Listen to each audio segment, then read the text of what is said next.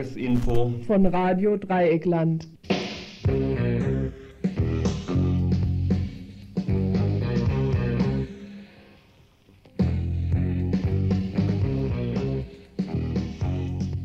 Ihr hört das Tagesinfo vom 15. April 1993. Guten Abend. Heute bei Info am Donnerstag im Radio Dreieckland. Dann zuerst vielleicht den Überblick nach den Kurzmeldungen, das heute einige sind, dann ein paar Beiträge. Gestern gab es ein Revisionsverfahren in Ankara in der Türkei gegen Stefan Waldberg, freier Mitarbeiter von Radio Dreieckland. Was dabei herausgekommen ist, beziehungsweise im Moment noch nicht herausgekommen ist, wollen wir kurz vorstellen. Als zweiten Beitrag werden wir dann übergehen zu den politischen Gefangenen in, BR, in der BRD, auch da. Und dazu gab es gestern eine Pressekonferenz in Bonn. Was der Inhalt war, auch das in einem Telefongespräch mit einem Rechtsanwalt der politischen Gefangenen. Und danach folgt ein Beitrag über die zurzeit stattfindenden Streiks in Ostdeutschland. Das war nicht ganz zu hören, muss ich nochmal sagen. Das war nicht zu hören, habe ich gehört. Ich muss es also nochmal sagen. Also nach dem Beitrag über die politischen Gefangenen immer noch verkehrt. Also jetzt nach dem Beitrag über die politischen Gefangenen folgt dann ein Bericht über die zurzeit stattfindenden Streiks und Auseinandersetzungen um die Tarifverträge in der ehemaligen DDR. Dort haben heute mehrere Veranstaltungen, Demonstrationen, Blockaden und anderes stattgefunden.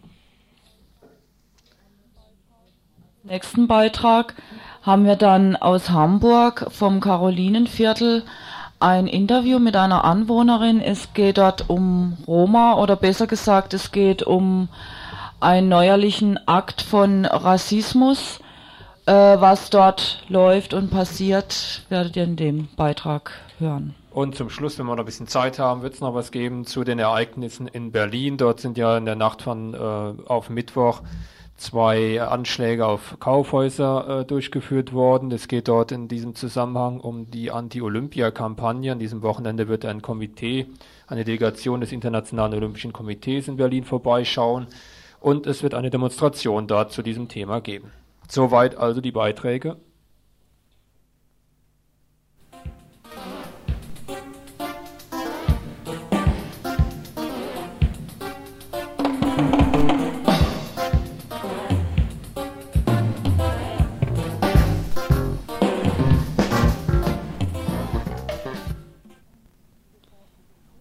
Bevor unsere Kurzmeldungen anfangen, dann unsere Telefonnummer. Das ist Freiburg 0761 und die Telefonnummer ist 31028. 31028 und jetzt unsere erste Kurzmeldung. Kuba.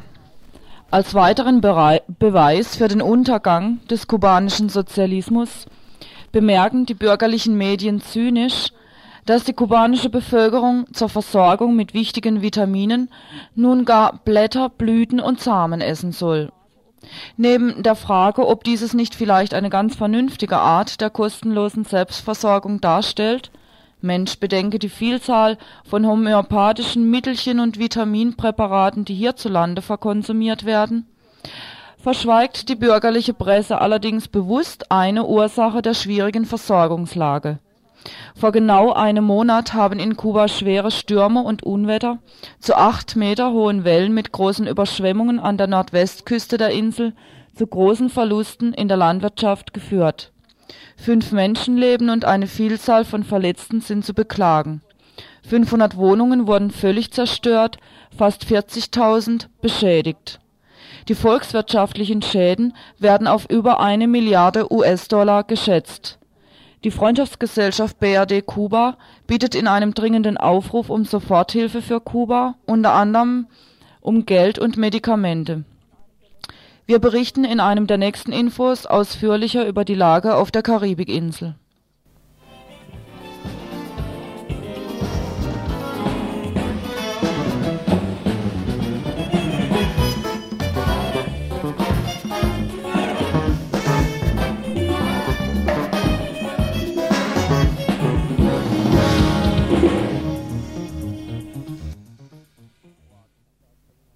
Kroatien.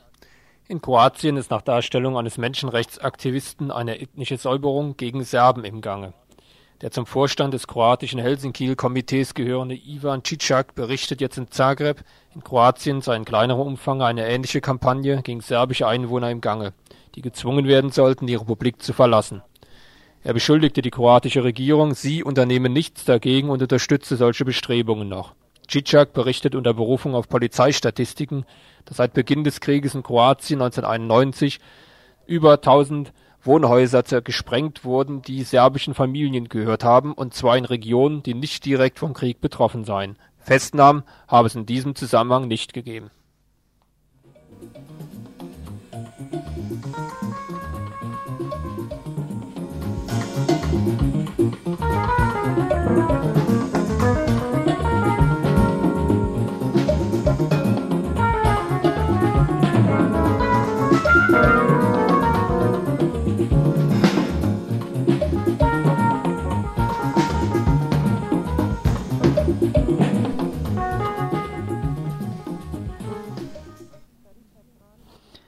Tarifvertrag für Hibis geplatzt.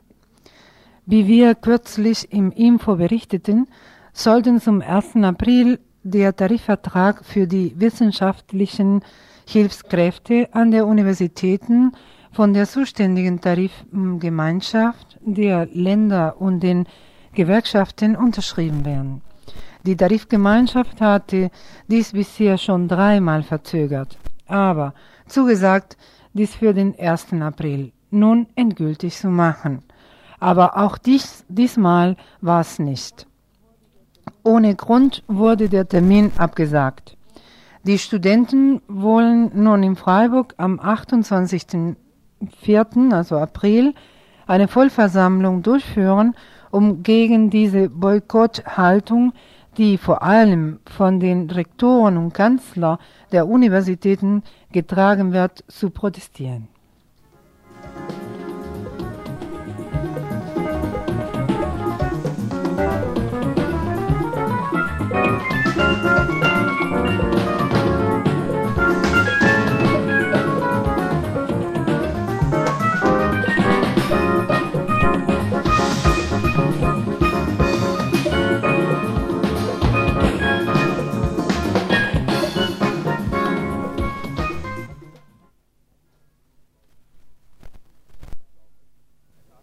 Essen. Der Tatbestand ist unglaublich. Da werden doch ehemaligen ausländischen Hilfswilligen der deutsch-faschistischen Waffen-SS, die in Lettland massenweise an der Ermordung lettischer Juden beteiligt waren, kriegsversehrten Renten nach dem Bundesversorgungsgesetz gezahlt. Dagegen hat jetzt die Initiativgruppe für die Rehabilitierung der Opfer des Kalten Krieges mit Sitz in Essen Protest erhoben. In einem Schreiben an den Bundeskanzler und die zuständigen Ministerien in Bonn fordert sie, diese Zahlung rückgängig zu machen, den deutschen antifaschistischen Widerstandskämpfern Rente in ganz Deutschland zu zahlen und die politisch Verfolgten in der Bundesrepublik der 50er und 60er Jahre zu rehabilitieren. Die Initiativgruppe weist darauf hin, dass im Prozess des Internationalen Militärtribunals 4546 in Nürnberg im Urteil auch die SS zu einer verbrecherischen Organisation erklärt wurde. Das Nürnberger Urteil sei geltendes Völkerrecht geworden und das Grundgesetz bestimmt im Artikel 25 Zitat, die allgemeinen Regeln des Völkerrechts sind Bestandteil des Bundesrechts. Die Rentenzahlungen an lettische Legionäre der Waffen-SS, heißt es in einem Schreiben aus Essen, brechen Völkerrecht und Grundgesetz. Stattdessen erkläre der Amtsleiter des Ravensburger Versorgungsamtes, Nachweise über Kriegsverbrechen hätten auf die Zuerkennung der Renten keinen Einfluss gehabt.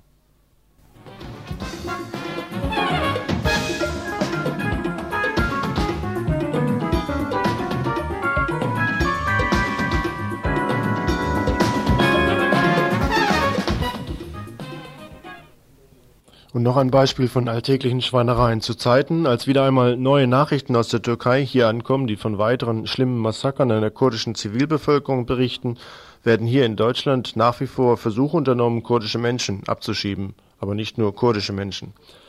Zunächst das eine. In der kurdischen Region der Türkei ist von einem weiteren schlimmen Überfall von türkischen Soldaten auf ein Dorf zu berichten. Selbst in den bürgerlichen Medien der Türkei heißt es so. Die türkische Zeitung Cumhuriyet schreibt zum Beispiel, dass etwa 200 Soldaten die dort lebende Bevölkerung von etwa 1000 Menschen gewaltsam aus ihren Häusern herausgeholt habe und dann alle 200 Häuser zerstört habe.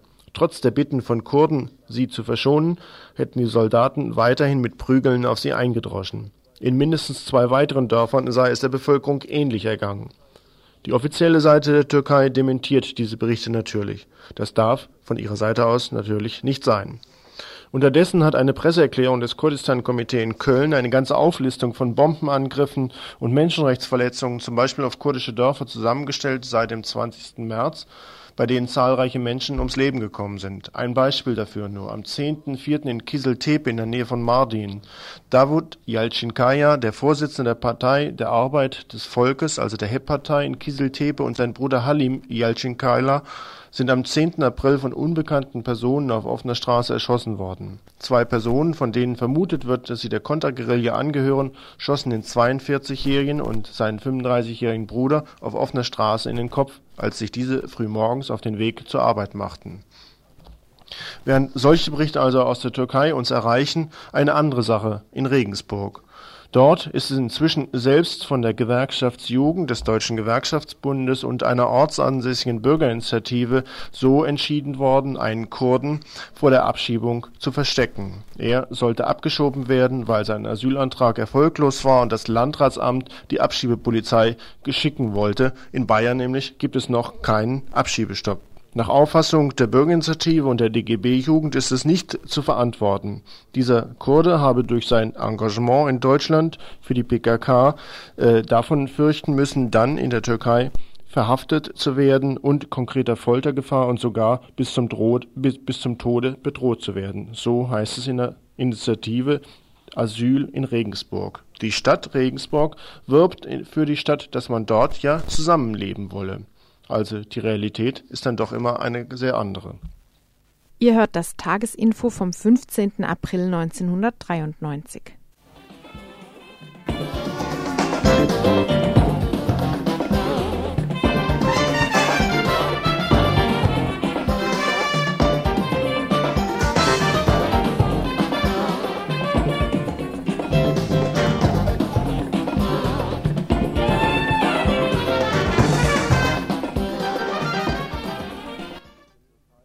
Bleiben wir weiter im Land der Türkei und äh, die Situation, Menschenrechtsverletzungen. Gestern war ein Prozess in Ankara gegen Stefan Waldberg. Das Kassationsgericht hatte Termin zur Beurteilung des Erst erstinstanzlichen Gerichtsverfahrens anberaumt. Zur Debatte stand, ob das Urteil (drei Jahre und neun Monate) aufgrund der korrekten Beurteilung und des korrekten Verfahrensverlaufes Bestand habe oder nicht oder ob es gegebenenfalls teilweise zumindest wieder aufzuheben wäre. Anwesend in Ankara beim Kassationsgericht war der Anwalt von Stefan, der inzwischen ja bekanntlich, also Stefan selbst, nicht mehr in Diyarbakir inhaftiert ist, sondern nach Izmir verlegt worden ist. Anwesend war auch ein Vertreter der deutschen Botschaft. Funktion hatte in diesem Prozess nicht mehr die Beweisaufnahme, sondern es ging allein um, die juristischen, um den juristischen Bewertungskatalog. Deshalb war Stefan selbst auch nicht zugegen, sondern eben nur, wie gesagt, sein Anwalt. Gleich vorweg, der Termin für die Verkündung einer Entscheidung über den Revisionsantrag wird erst am 28. April sein. Der Rechtsanwalt trug zum Beispiel vor, dass im Urteil enthaltene Indizien nicht einmal Bestandteil des Verfahrens waren, zum Beispiel ob eine Angabe im Untersuchungsverfahren überhaupt korrekt zustande gekommen sei oder ob nicht unstatthaft ist, von militärischen Geheimdiensten behauptete Äußerungen einfach ohne Prüfung ins Urteil aufzunehmen. Der Anwalt hatte bereits nach der Urteilsverkündung ein paar Beispiele dafür aufgelistet, was eigentlich dort passiert ist. Dazu ein paar Auszüge aus seinem Revisionsantrag. Wie oben ausgeführt, wurde meinem Mandanten erst die Strafe zugeteilt und dann der Versuch gemacht, eine Begründung zu kreieren. Im begründeten Urteil wird behauptet, dass mein Mandant bis zur Eröffnung der Hauptverhandlung keine Aussage dazu gemacht habe, dass er Journalist sei. Die Kammer möchte im Falle, dass es gegen meinen Mandanten spricht, den fünfseitigen mit Vernehmungsteam unterschriebenen Bericht als Beweismaterial benutzen. Allerdings steht in diesem Bericht auf der Seite 4 bezüglich der Kassetten mit den Interviews meines Mandanten, dass er sie über den einen Radiosender veröffentlichen wolle. Mit großer Wahrscheinlichkeit hat das Verhörteam diese Notiz unter dem Eindruck, dass sie gegen meinen Mandanten sprechen könne, in den Bericht aufgenommen. Hieraus folgt, dass mein Mandant auch schon vor der Hauptverhandlung ausgesagt hat, dass er Pressevertreter ist. Da meinem Mandanten mit Vorurteilen begegnet wurde, ist dies nicht ins Protokoll aufgenommen worden. Mein Mandant hat auch vor dem Strafgericht ausgesagt, dass er Pressevertreter ist, dies wurde aber gegenteilig ins Protokoll übernommen. Da mein Mandant kein Türkisch kann, kann er die Protokolle auch nicht überprüfen. Silopi ist eine kleine Stadt. Es gibt nicht viele Personen, die eine Fremdsprache können. Uns fällt dabei auf, dass der Dolmetscher vor dem Strafgericht ein Soldat bei der Gendarmeriekommandantur in Silopi ist. Die Ermittlungen wiederum wurden durch die Gendarmeriekommandantur geführt. Wahrscheinlich hat dieselbe Person sowohl bei der Ermittlung der Gendarmerie als auch vor dem Strafgericht gedolmetscht. Daher ist es denkbar, dass die Antwort meines Mandanten auf die Frage, ob er ein Pressevertreter sei, als bewusste falsche Übersetzung ins Protokoll aufgenommen wurde Soweit also ein kurzer Auszug aus dem Revisionsantrag über sechs Seiten, die der Rechtsanwalt gestern vorgelegt hat. Mit so wie beispielhaft merkwürdigen Fehlern versehen war also das Urteil zustande gekommen und hatte drei Jahre neun Monate ergeben. Dass dies ein politisches Urteil war mitsamt dem ganzen Verfahren, ist schon häufig ausgedrückt werden. Diese Argumentation ist also am letzten Mittwoch, gestern genauer gesagt, vorgetragen worden und muss, wenn es einen Sinn macht, überhaupt eigentlich zur Aufhebung der Verurteilung führen ob dies allerdings der Fall ist, hängt auch ziemlich von den jeweiligen politischen Konstellationen ab, was zum Beispiel zwischen der Türkei und Deutschland vor sich geht, wie sehr oder wie groß der Einfluss der BRD auf die Türkei ist und wie kann man die deutsch-türkischen Beziehungen in Zukunft definieren der Kanzler Kohl aus Deutschland wird am 19. Mai in die Türkei reisen. Bis dahin und bis dann sollten sich eigentlich Regelungen abzeichnen, die klären, ob und wann Stefan Waldberg freigelassen worden ist. Würde das Urteil ganz aufgehoben werden, könnte eine Freilassung recht schnell erwirkt werden wird eine teilweise Änderung des Urteils vom Gericht in Ankara für notwendig befunden, so ginge das ganze Verfahren noch einmal an ein Gericht zurück nach Diyarbakir, genauer gesagt an das dortige Staatssicherheitsgericht, allerdings an eine andere Kammer eine vollständige Bestätigung des Urteils würde die Anerkennung der dreijährigen neunmonatigen Strafe zur Folge haben. Spekuliert wird im Moment, ob vor dem Kohl-Besuch Stefan, wenn nicht aus juristischen, dann möglicherweise aus gesundheitlichen Gründen die Türkei zu verlassen habe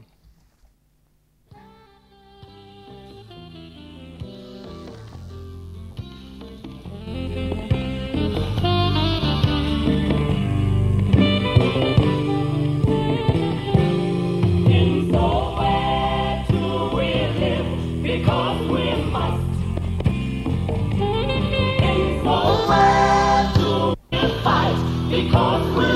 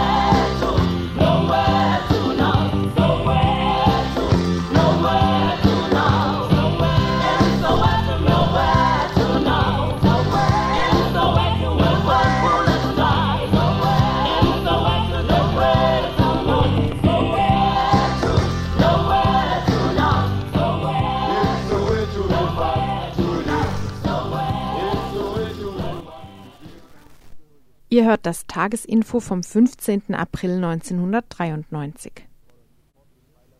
Angehörige fordern sofortige Freilassung von RAF-Gefangenen, mehrfache Anrechnung der Jahre im Gefängnis wegen der Sonderhaftbedingungen verlangt. So heute eine Schlagzeile in der Frankfurter Rundschau. Gestern war eine Pressekonferenz in Bonn. Auch dort vertreten Rechtsanwalt Klusmeier, er nun am Telefon. Um was ging es bei der äh, Pressekonferenz gestern?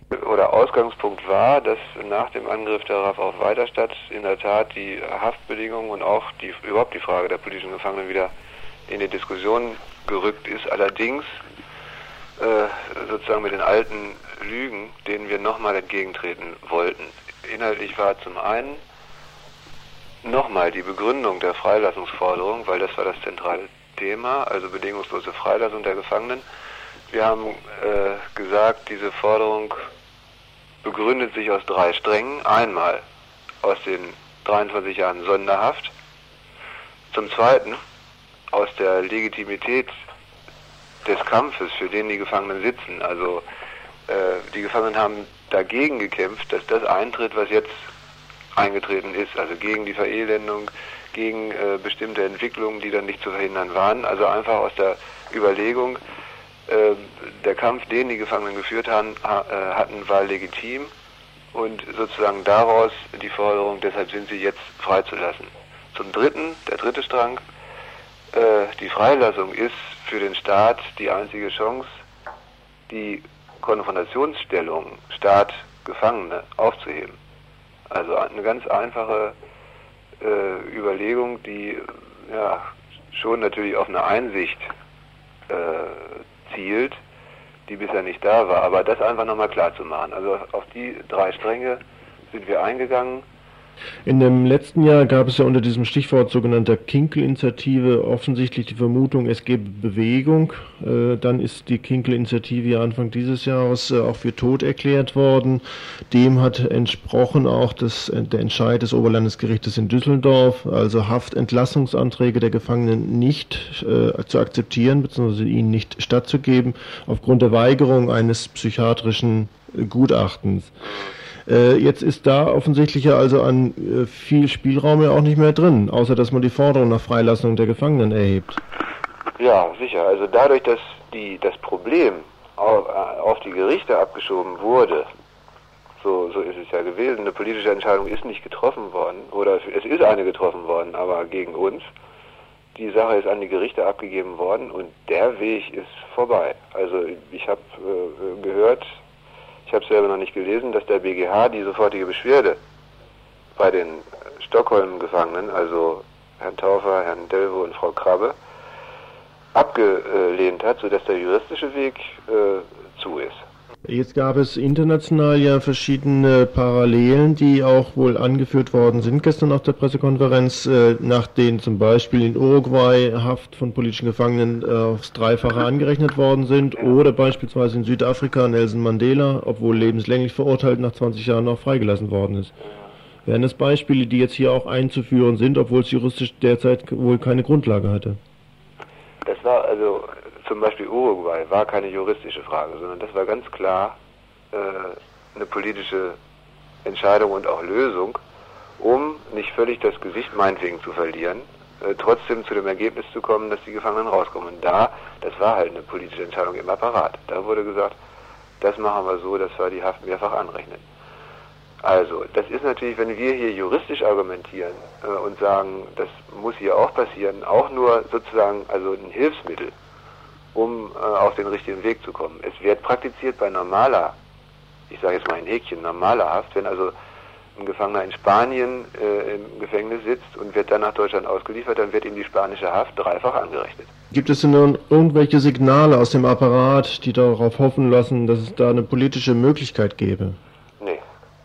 Äh, es gibt eher Signale, die dagegen sprechen. Also wenn ich mir anhöre, dass zum Beispiel der Bundeskanzler sagt, über eine Begnadigung äh, unserer Gefangenen könne er erst nachdenken, wenn die Mörder von Herrhausen und Rohwedder verurteilt sind. Und ich mir dann überlege, dass ein Fahndungsansatz, das sagt, das sagt der, sagt der Apparat selbst, überhaupt nicht da ist, dann heißt das, äh, was weiß ich, für die nächsten 20 Jahre halt nichts. Also das sind Signale, die deuten äh, eher in die andere Richtung.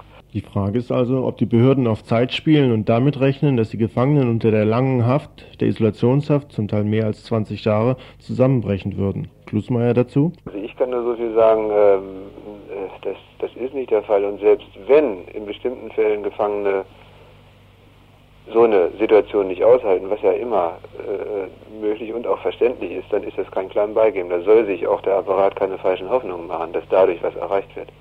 Ein paar Schritte könnten eigentlich sofort verwirklicht werden. Immer noch vor dem Schritt der Freilassung natürlich sofortige Zwischenschritte erforderlich sind und das ist unter anderem dass lange äh, einzelisolierte Gefangene wie Frau Mohnhaupt, Frau Happe, Herr Klar sofort und kurzfristig äh, äh, zumindest in andere kleine oder nicht in andere, überhaupt in kleinen Gruppen können. Das ist eine Voraussetzung, die sofort gemacht werden muss.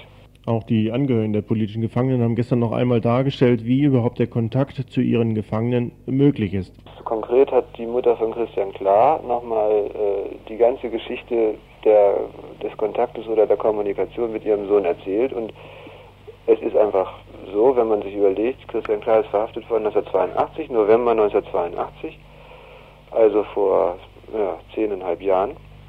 Und in der ganzen Zeit hat es nicht ein einziges unüberwachtes Gespräch gegeben. Und das ist, äh, äh, ja, natürlich sind unter, unter Überwachungsbedingungen, wo ein Besuchsbeamter seitenweise, wirklich, ich kann das aus eigener Anschauung sagen, mitschreibt, jedes Wort, und bei unangenehmen, unangenehmen Themen abbricht, ist ein Gespräch oder eine Auseinandersetzung nicht möglich. Und unter diese Themen fallen also zum Beispiel auch Diskussionen über die Judenverfolgung im Nationalsozialismus, mit denen sich die Mutter von Christian Klar mit ihrem Sohn nicht hat unterhalten dürfen. Die meisten Besucher dürfen ihre Angehörigen sowieso nur mit einer Trennscheibe sehen. Vor und nach jedem dieser Gespräche müssen sie sich dann nackt ausziehen, auch noch. Und obwohl das Gefängnis in Stuttgart-Stammheim zum Beispiel nur für Untersuchungsgefangene gedacht sei, habe Christian Klar dort vier Jahre allein in Isolationshaft verbracht. So also Darstellungen auf der Pressekonferenz gestern in Bonn. Äh, Forderung ist also, wenn der Staat ein Interesse daran hätte, den Konflikt zwischen den politischen Gefangenen und sich selbst äh, herabzumildern, dann müsste er Schritte unternehmen, um ja. die Freilassung der Gefangenen zu erreichen. Genau.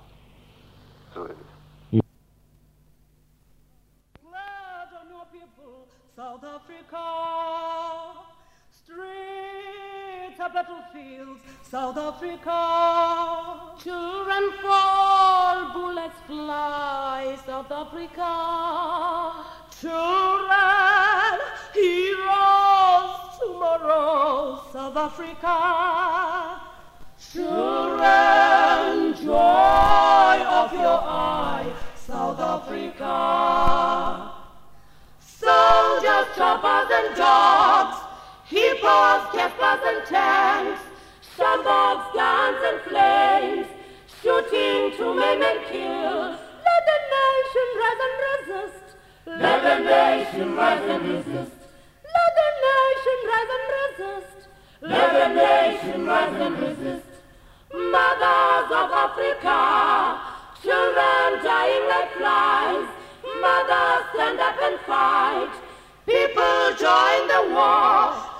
Let the nation rise and resist. Let the nation rise and resist. Let the nation rise and resist. Let the nation rise and resist.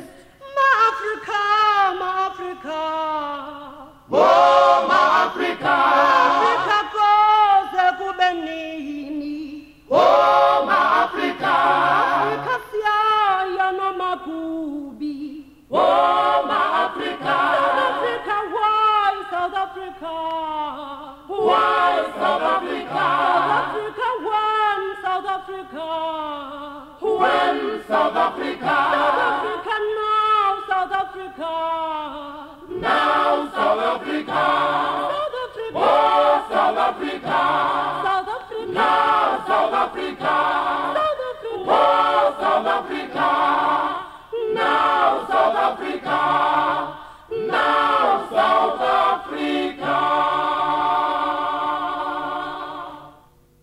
Ihr hört das Tagesinfo vom 15. April 1993.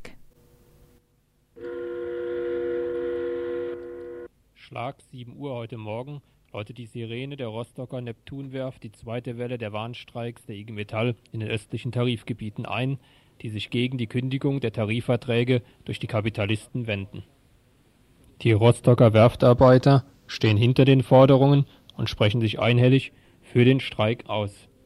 Ja, in erster Linie geht es uns äh, um die 26 Prozent, äh, die wir nun nicht bekommen. Und in zweiter Linie um die Sicherung unserer Arbeitsplätze. Wir fühlen uns so langsam verschaukelt hier. Immer deutlicher wird nun, dass die Kündigung der Tarifverträge nicht eine einmalige Sonderaktion der Kapitalisten ist, wie diese gebetsmühlenartig immer wieder betonen, sondern Teil einer seit Jahren betriebenen Strategie, erkämpfte Tarifrechte nach und nach zu schleifen. In einem jetzt vom DGB vorgelegten Gutachten werden dazu entsprechende Beweise geliefert. So sahen schon die Vorschläge der von der Bundesregierung eingesetzten Deregulierungskommission von 1991 vor, dass Unternehmen jederzeit, wenn sie es wollen, den Tarif unterschreiten können. Arbeitnehmer, die mindestens ein Jahr arbeitslos sind, können nach den Bestimmungen der Kommission für eine befristete Zeit unter Tarif beschäftigt werden. Zudem soll die Allgemeinverbindlichkeit von Tarifverträgen beschränkt werden. Im Juni letzten Jahres schon forderte die Bundesregierung, dass für eine Periode von fünf Jahren die Tarifverträge in den neuen Bundesländern ausgehebelt werden sollten. Nach heftigen Protesten nahm die Regierung die Pläne wieder vom Tisch. Aber die Arbeitgeber führen noch fort, was schon vor Jahren beschlossen wurde.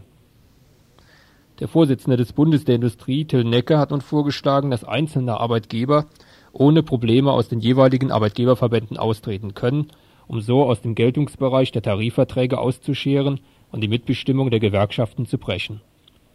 Selbst Arbeitsminister Plüm musste hier einschreiten und warf Necker vor, am Tariffrieden der BRD zu zündeln. Was die IG Metall vom Vorschlag Neckers hält, machte der stellvertretende Vorsitzende Zwickel deutlich. Neckers Vorschlag äh, ist nur taktischer Art. Er will, ja, man muss das, denke ich, inzwischen so sagen, er will Kapitalismus pur und dazu ist ihm jedes Mittel recht, einschließlich der Lüge. Und seine Aussagen und seine Angriffe, die machen deutlich, dass äh, viele Unternehmer in Deutschland ganz offensichtlich nichts dazugelernt haben. Till Necker gehört dazu. Er hasst die Gewerkschaften und mit Hass kann man keine Politik machen, sondern mit Hass wird nur zerstört. Und daran wird deutlich, dass äh, äh, aus meiner Sicht äh, sein Ziel ist, äh, jetzt am Beispiel Ost äh, er einen willkommenen Anlass sieht, äh, die Gewerkschaften sozusagen zentral zu treffen, das heißt ihren zentralen Nerv, verbindliche Tarifverträge durchzuschneiden, äh, damit die Gewerkschaften dann in der Zukunft eben äh, bedeutungslos werden zu lassen, sie noch für irgendwelche Sonntagserklärungen aus formalen Gründen haben zu wollen, aber nichts mehr, was gewerkschaftliche Stärke und Durchsetzungsmacht und auch Gegenmacht gegen Unternehmerinteressen äh, darstellt, eben Tarifverträge und Tarifverträge, auf die sich die Menschen verlassen können. Gewerkschaftliche Gegenmacht ist auch vonnöten, wenn man weiß, mit welch hinterlistigen Methoden die Kapitalisten und ihre Helfershelfer von der Treuhand operieren. Aus dem Osten wird mal wieder ein neuer Skandal gemeldet. Die Treuhand soll nämlich alle sächsischen Unternehmen an die neuen Eigentümer zu verminderten Kaufpreisen abgegeben haben. Diese neuen Kapitalisten sollen dieses Zugeständnis von der Treuhand in Aussicht auf die Lohnsteigerung von 26 Prozent laut dem Stufentarifvertrag verlangt haben. Dieser Vertrag wurde am 7. März 91 unterschrieben und legte eine stufenweise Angleichung der Löhne bis 1994 fest. Genau diesen Vertrag haben ja die Kapitalisten vor kurzem aufgehoben. Diese Differenz, die die Kapitalisten einsparten, sind aber jetzt genau die Summe, nämlich die 9 Prozent, die sie re rechtswidrig an die Arbeiter und Angestellten nun zahlen wollen. Dazu der Leipziger IG Metall-Bevollmächtigte Jochen Kletzin. Also in den Unternehmen, wo ich im Aufsichtsrat sitze, die privatisiert worden sind, äh, da ist es so gewesen. Und da hat selbstverständlich der Kaufpreis eine Rolle gespielt äh, in Berücksichtigung dieser Verluste, die zum Beispiel über äh, äh die Löhne in den kommenden Jahren anlaufen. Und das hat zu einer Kaufpreisminderung geführt. Das heißt, der Betrag der Lohnerhöhung ist über die Minderung des Kaufpreises den Unternehmen von der Treuhandanstalt vorab praktisch rübergeschoben worden.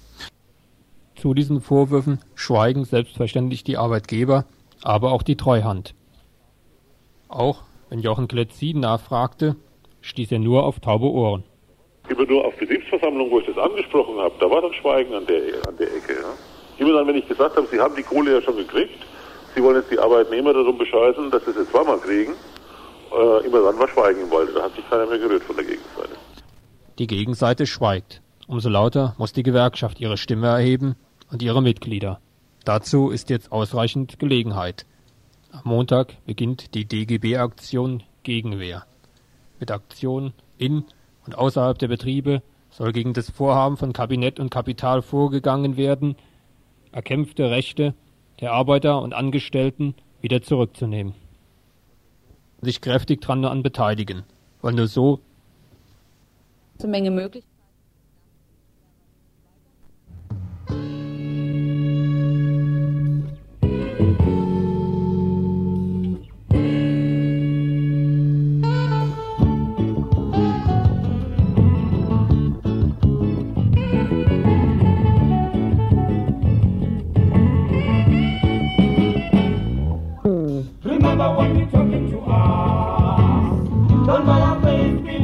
Gracias.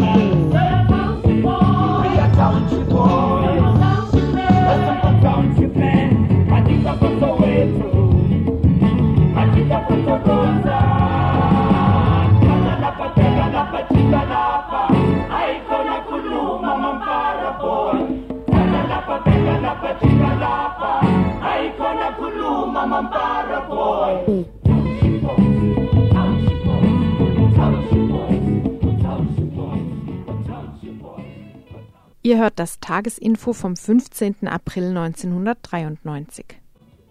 Die, die Vertreibung von Roma und Sinti von dem heute von Deutschen beanspruchten Boden findet in Hamburg eine sozialdemokratische Variante. Nachdem der Spiegel vor circa einem Jahr die Existenz von Roma und Sinti im Karolinen- oder Karo-Viertel in Hamburg problematisiert hat, findet das angebliche Problem noch immer kein Ende. Wir sprachen mit einer Anwohnerin des Karo-Viertels. Also es gibt auf jeden Fall schon, schon vor dem Spiegelartikel gibt es ja eine INI hier, die Karo-INI, die sich schon länger um das Problem kümmert und auch versucht, die Kinder von der Straße zu holen, mit den Kindern Aktivitäten macht. Das ist dann zwischendurch mal stärker gelaufen, dann mal wieder ein bisschen eingeschlafen. Ist das eine Initiative von der Stadt oder von der Nee, das ist- Anwohnerin? Das ist von Anwohnerinnen. Mhm. Und die sich auch drum kümmern, ja, einfach mit den Leuten ins Gespräch zu kommen. Die gibt's halt schon vor diesem Spiegelartikel und der hat da ziemlich reingehauen in diese Bemühungen, hat ziemlich die Presse hier auf das ganze Viertel gelenkt erstmal. Und dann hat sich natürlich in dem Moment auch ja eine Verstärkung von, von allen Seiten ergeben. Also natürlich für viele Leute war das Wasser auf ihre Mühlen und die haben dann gegen angewettert. Die INI hat aber auch ziemlichen Zulauf bekommen und seitdem ungefähr gibt es diese Nachbarschaftstreffen hier im Viertel, wo die Probleme versucht werden, die Probleme gemeinsam zu lösen, wo dann auch die Leute, die hier wohnen, die anderen lernen sollen, dass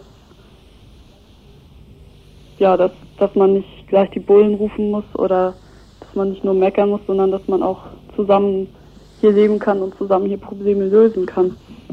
Und ja, was im Moment das, das große Problem ist, dass die Roma mehr geworden sind einfach, also dass sie sichtbarer sind. Das haben schon seit circa 20 Jahren leben ungefähr 200 hier im Viertel. Die sind aber als solche, also als Roma sind sie nie richtig aufgefallen. Die waren einfach Jugoslawen. Die kommen halt alle aus einem Dorf in der Nähe der rumänisch-bulgarischen Grenze. Und das richtige Problem hat sich also wirklich erst ergeben, als jetzt mit dem Zusammenbruch des Sozialismus, mit dem Beginn des Krieges in Jugoslawien noch eine ganze Menge Verwandte hinterhergekommen sind. Also nochmal ungefähr 200, die jetzt hier bei ihren Verwandten und Bekannten mit untergekommen sind. Die leben dann natürlich sehr bedrängt in den Wohnungen, sind deshalb auch viel draußen. Haben die Asyl beantragt? Ja, das sind überwiegend Asylbewerber. Weil es gibt ja sonst keine Möglichkeit, jetzt einfach hier einzuwandern. Ja, genau. Entweder Asylbewerber oder sie sind halt einfach nur so auf Besuch, weil sie sich sowieso gar, kein, ähm, gar keine Chancen ausrechnen auf Asyl. Und haben natürlich dementsprechend auch keine, keine Rechte. Dann gibt es zusätzlich noch, sind in der Nähe, was schon nicht mehr genau zum Kaufviertel zählt, aber in der Nähe gibt es Hotels, wo auch nochmal 150 Asylbewerber untergebracht sind, die sich dann zum Teil auch hier mit aufhalten. Ja, und jetzt das große Problem gerade ist, dass von diesen neu dazugekommenen Roma, von den Asylbewerbern, einige dabei sind, die dealen. Mhm. Überwiegend mit Haschisch, also das ist nicht so schlimm wie in anderen Vierteln, aber es ist sehr öffentlich, sehr präsent hier auf dem Platz. Und noch zusätzlich sind es halt nicht sie selbst, die das machen, sondern sie schicken ihre Kinder, ihre strafunmündigen Kinder unter zwölf Jahren los. Und es stehen auch meistens Zivis hier mit auf dem Platz, aber die können dann natürlich nicht einschreiten oder die, die Polizei selbst kommt auch oft mal vorbei und dann freuen sich ein paar Anwohner, dass sie wieder ein bisschen Meckereien loswerden können, aber ansonsten passiert da nichts. Und es ist wahrscheinlich auch nicht so wichtig im Vergleich zu anderen Gebieten, weil sie, wenn sie wollten, könnten sie ja was unternehmen dagegen. Die wissen ja auch ganz genau Bescheid. Hm, Ist das Deal jetzt eine neue Erscheinung da oder gibt es das? Nee, das, das ist es nämlich. Mhm. Das Einzige ist, dass es ein bisschen öffentlicher ist in letzter Zeit, dass es wirklich hier auf dem Platz stattfindet. Aber sonst ist das Viertel sowieso schon bekannt, dass sie früher nur versteckt gab in Wohnungen oder eben eher in Hauseingängen und es waren andere Leute, die das gemacht haben. Also selbst wenn jetzt diese Roma, die jetzt dabei sind, nicht mehr dealen würden, dann würden irgendwelche anderen Gangs das übernehmen und die Leute, die ihren, ihren Stoff kaufen wollen, die kommen halt her und wissen, hier finden sie das irgendwie irgendwo schon. Und es Mhm. konzentriert sich natürlich im Moment, was auch durch solche Artikel wie im Spiegel und danach folgte dann ja in der gesamten Hamburger Presse folgten Artikel darüber, konzentriert sich natürlich das alles auf die Roma und in der jetzigen Situation sowieso. Die Steg, die Hamburger Stadterneuerungsgesellschaft, hat jetzt einen Bericht zur Situation der Roma im Karolinenviertel herausgebracht. Dieser Bericht hat, Bericht hat sehr viel Kritik erfahren, gerade von antirassistischer Seite. Was will die Steg? Die ist, ja, die ist dafür da, Wohnungen zu sanieren in Sanierungsgebieten und der gehört hier, ich weiß nicht, ob der überwiegende Teil, aber jedenfalls ungefähr 1000 Wohnungen im Karoviertel. Ich weiß nicht, wie viel es insgesamt gibt. Ja, die haben jetzt ein Papier rausgebracht mit dem Ziel, wie sie sagen, dass die Anwohnerinnen sich hier besser verstehen, dass man zusammen leben kann und wollten also aufklären erstmal über die Roma und Sinti, woher sie kommen, warum sie gekommen sind und dann speziell zu der Situation der Roma hier im Karo-Viertel, wie sie leben und was sie für was sie vorschlagen, mit denen zu machen, um eine Lösung in diesem Problemgebiet, in diesem sogenannten sozialen Brennpunkt zu schaffen. Und ja, das geht aber eindeutig in die Tendenz, dass sie sagen, die, die bisher hier waren und sich gut integriert haben, die können bleiben und an deren Wohnungen soll auch was gemacht werden. Aber alle anderen, die später dazu gekommen sind, die sollen weg. Wohin?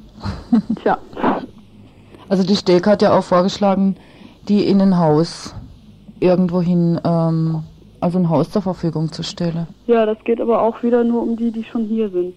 Ah ja. deren Wohnungen saniert werden sollen. Und da haben sie, obwohl die, die meisten das gar nicht wünschen, sondern so gut mit ihren Nachbarn zusammenwohnen und auch gute Kontakte haben, wo es also von der Seite der Roma nicht gewünscht wird, haben sie gesagt, das Beste wäre doch dann letztendlich ein Haus für alle gemeinsam. Da könnten sie dann auch ihren Treffpunkt reinhaben und da würden sie dann nicht immer Nachbarn stören durch Lärm oder durch, durch Musik, durch was auch immer, durch Kinder, die die Gänge hoch und runter laufen. Mhm. Und also die sollen da alle jetzt so ghettoisiert werden nach den Vorstellungen der Steg in einem Haus. Und die, ähm, die neu dazu kamen, ja, was droht denen? Die Abschiebung? Das wird es letztendlich sein, ja. Mhm. Das, von denen ist dann irgendwann überhaupt nicht mehr die Rede und ich denke, das ist klar, dass in dem Moment andere Mechanismen greifen sollen, die hier für dieses abgeschlossene Gebiet, für dieses abgeschlossene Sanierungsgebiet Karoviertel natürlich erstmal nicht interessieren und sie die Steg auch erstmal nicht interessieren, weil das nicht ihr Aufgabengebiet ist. Also dazu muss ich vielleicht noch sagen, das Karoviertel ist ziemlich nahe zur Innenstadt. Die Messe liegt direkt gegenüber und ist natürlich auch sehr attraktiv für Spekulanten. Ich weiß nicht, ob ihr das mitgekriegt habt mit den Lama-Häusern damals. Das waren auch besetzte Mhm. Häuser hier, Mhm. die dann auch geräumt wurden. Die stehen immer noch leer. Aber wo das auch jahrelang hin und her ging und immer mal wieder große Einsätze waren zur Räumung, dann haben die Bewohner sie sich wieder genommen, die Häuser, und letztendlich sind sie jetzt draußen. Mhm. Also ist so eine Luxusmodernisierung da quasi vorgesehen. In die Richtung geht Mhm. es auf jeden Fall. Man sieht es auch an den Läden, die sich inzwischen hier ansiedeln. Das ist alles mehr oder weniger Schnickschnack und Mode. Der Bericht der Steg legt denn auch Handlungsansätze der Stadtplanung und Stadterneuerung vor, die nicht mehr von sozialpolitischen, sondern von bevölkerungspolitischen Gesichtspunkten her bestimmt sind. Dabei wird die Ideologie der neuen Rechten übernommen. Gesprochen wird dort von einer kulturellen Identität, die bewahrt werden müsse.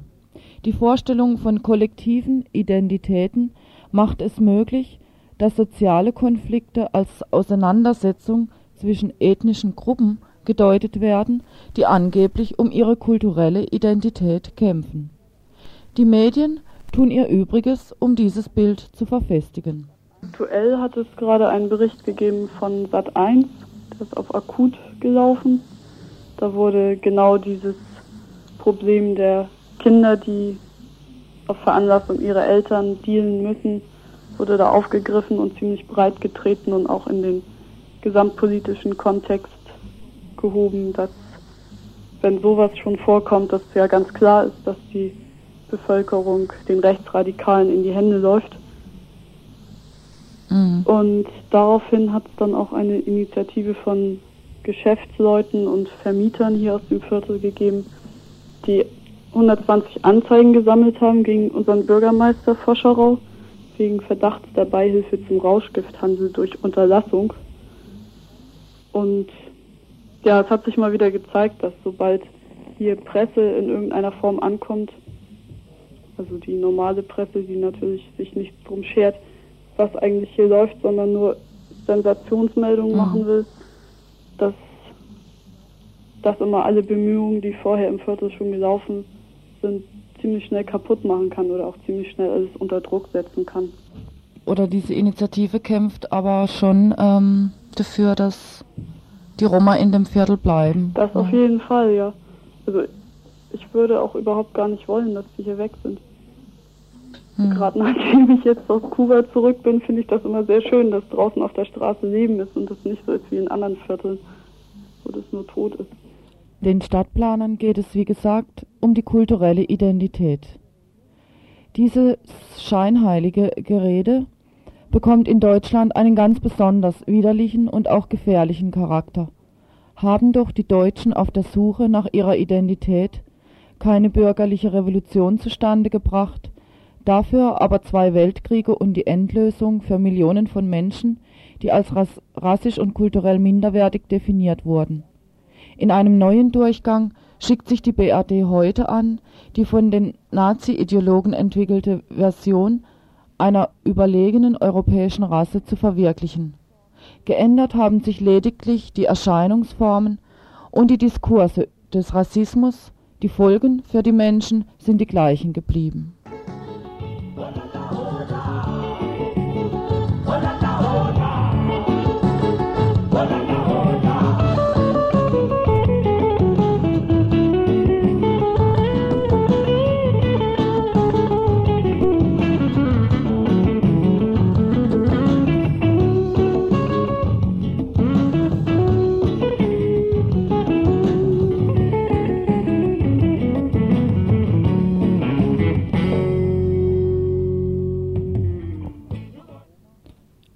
Vertreibung von unter anderem Roma findet auch an einem anderen Ort statt, nämlich in Berlin. Dort auf dem Flughafen Schöneberg finden täglich Massenabschiebungen nach Rumänien statt.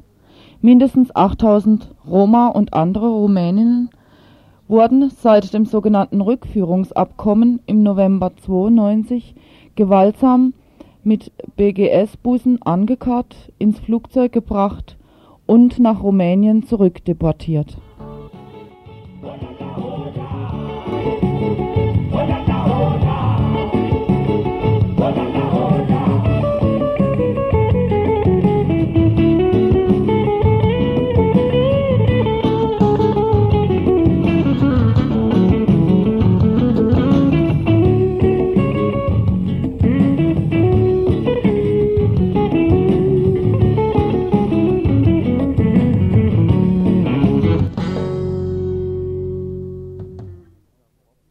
Ihr hört das Tagesinfo vom 15. April 1993. Ein Kommando, Axel Nawrocki, hat sich für die Brandanschläge auf zwei Berliner Kaufhäuser in der Nacht zum Mittwoch verantwortlich erklärt. Axel Nawrocki ist der Geschäftsführer der Berliner Olympia GmbH. Beide Kaufhäuser gehörten im Hertie-Konzern, der sich an vorderster Front für die Abhaltung der Olympischen Spiele in Berlin stark macht. Schon seit Monaten ist die Anti-Olympia-Front auf den Beinen, um gegen die Propagandaaktion des Senats mobil zu machen.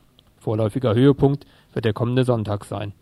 An diesem Wochenende besucht eine Delegation des Internationalen Olympischen Komitees Berlin, um die Bedingungen für die Durchführung der Spiele in der Stadt zu prüfen. Für den Sonntag hat daher auch die Anti-Olympia-Koordination ein breites Bündnis verschiedenster Gruppen und Parteien zu einer Demonstration aufgerufen. Die Veranstalter erwarten mehrere Zehntausend Teilnehmer. Unter dem Aufruf 8-9 aus Knockout Olympia geben wir Ihnen das Ergebnis, das Sie brauchen, rufen von den Autonomen bis zur PDS alle zur Kundgebung auf. Auch die Berliner Pandas melden sich zur Olympia. In Berlin ist der Bär los. Anti-Olympia 2000. Anti-Olympia 2000, der letzte Schrei dieser Stadt. Anti-Olympia 2000 heißt Spaß für die sportbegeisterte Bevölkerung. Anti-Olympia 2000 heißt ein Spaß für die ganze Familie. Wird Ihr Portemonnaie immer dünner?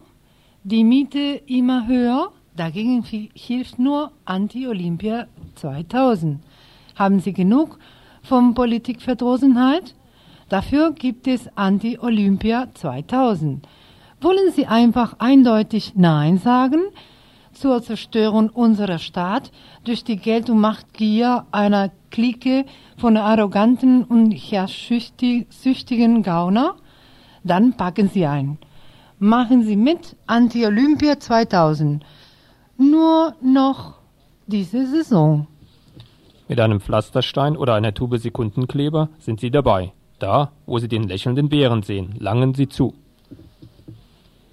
Schon am Abend des 31.03.93 fand das erste Anti-Olympia 2000 Sportfest unter dem Motto Wir lassen den Bär los statt. Bei über 60 Filialen der Olympia-Sponsoren und Unterstützer Allbank Berliner, Pfandbriefbank, Grundkreditbank, Raiffeisenbank, Berliner Bank, Telekom, BEWAG, Lufthansa, Ruhrgas, Sparkasse, Adia und MC Paper wurden Schlösser verklebt. Also seien Sie kein Anti-Berliner, verpassen Sie nicht diesen Spaß, Farbe bekennen. Anti-Olympia 2000. Berlin hat wieder Zukunft. Die Berliner Pandas. Viele Gründe sprechen gegen die Ausrichtung der Olympischen Spiele in Berlin. Welche katastrophalen Auswirkungen die Spiele haben können, erfuhren zwei Berliner PDS-Abgeordnete, die sich auf einer Erkundungstour in Barcelona befanden, dem letzten Auftrags Auftragungsort der Olympischen Spiele. Auf die Frage, was Barcelona von, die, von den Spielen hatte, an, antwortete Harald Wolf. Barcelona ist heute, vor allem infolge von Bodenspekulation und gestiegenen Lebenshaltungskosten, die Stadt mit der höchsten Inflationsrate Spaniens. Neun statt durchschnittlich sechs Prozent. Der Mietquadratmeterpreis kletterte im Vergleich zum Bewerbungsjahr 86 auf inzwischen durchschnittlich das Dreifache. Von den vor und während der Spielen entstandenen Arbeitsplätzen, schätzungsweise bis zu 80.000, gibt es längst statistisch fast keine mehr. Die olympiabedingten zusätzlichen waren fast ausschließlich Zeitarbeitsplätze, und solche Verträge, die Arbeitnehmerrechte beschneiden, konnten die Unternehmer seither auch immer stärker im normalen Leben durchdrücken. Weiterhin sank das Reallohnniveau, außertarifliche Feierabend und Schwarzarbeit wurden noch mehr zur Normalität. Soweit der Berliner PDS-Abgeordnete Harald Wolf bei einem Besuch in Barcelona. Und so wird es auch nicht anders in Berlin sein. Und daher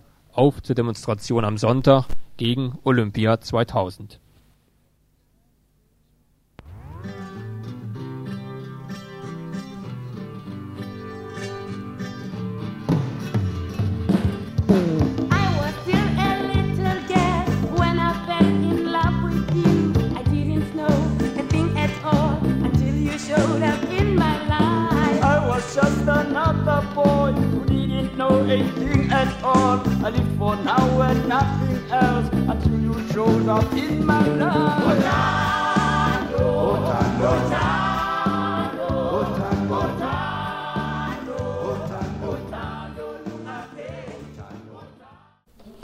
Die Musik, die uns heute begleitet hat, das war Township und eine Gruppe aus Südafrika. Da wir heute keine Meldungen aus Südafrika hatten, zumindest Musik. Und dann die Veranstaltungen in dieser Woche. Ja, zunächst geht's auch äh, nochmal zu Sinti und Roma. Da gibt's eine Veranstaltungsreihe vom AAK. Das ist der Arbeitskreis Alternative Kultur zusammen mit dem Ausländerbeirat und der Ausländerinitiative. Äh, beginnt die Reihe am Samstag, am 17. April mit einem Theaterstück, mit einem Roma-Theater im Freiburger Großen Haus. Und ähm, das Ganze steht unter dem Motto Klischee und Wirklichkeit. Ja, auch am Freitag findet hier in Freiburg ein Theaterstück statt von Roma, von einer äh, Gruppe von Theatermacherinnen. Ähm, Bluthochzeit ist ein wunderschönes äh, Stück von Garcia Lorca und das wird im Großen Haus präsentiert. Ja, das war das, was ich gemeint habe. Das ist am Freitag. Am Freitag um 19 Uhr. Gut, dann habe ich das falsch gesagt. Also am Freitag. Ja, dann äh, am Freitag auch, am Samstag beziehungsweise, findet äh, eine große Demo äh, statt und das ist im Mainz, Gosenheim. Und das ist eine Demo gegen die Nazi-Zentrale ähm, bei Müllers, so heißen die, in Mainz. Am 17. April ähm, werden sich äh, wie in den letzten Jahren zwei bis 300 Faschisten treffen, um Hitlers Geburtstag zu feiern und sich bundesweit abzusprechen. Diese Demonstration richtet sich sowohl gegen die faschistische Organisation in Mainz als auch gegen deren Duldung und Durchsetzung durch die Polizei. Diese Demonstration ist Teil der antifaschistischen Offensive Mainz-Wiesbaden. Ja, und dann noch ein Hinweis für nächsten Mittwoch. Es geht da um die Vauban-Kaserne, um die Flüchtlinge in der Vauban-Kaserne. Diese Kaserne wurde vor, ähm, bevor die Flüchtlinge dorthin geschickt wurden, besetzt. Es gibt jetzt einen Prozess, einen weiteren äh, gegen Flüchtlingsunterstützerinnen am kommenden Mittwoch, den 21.04.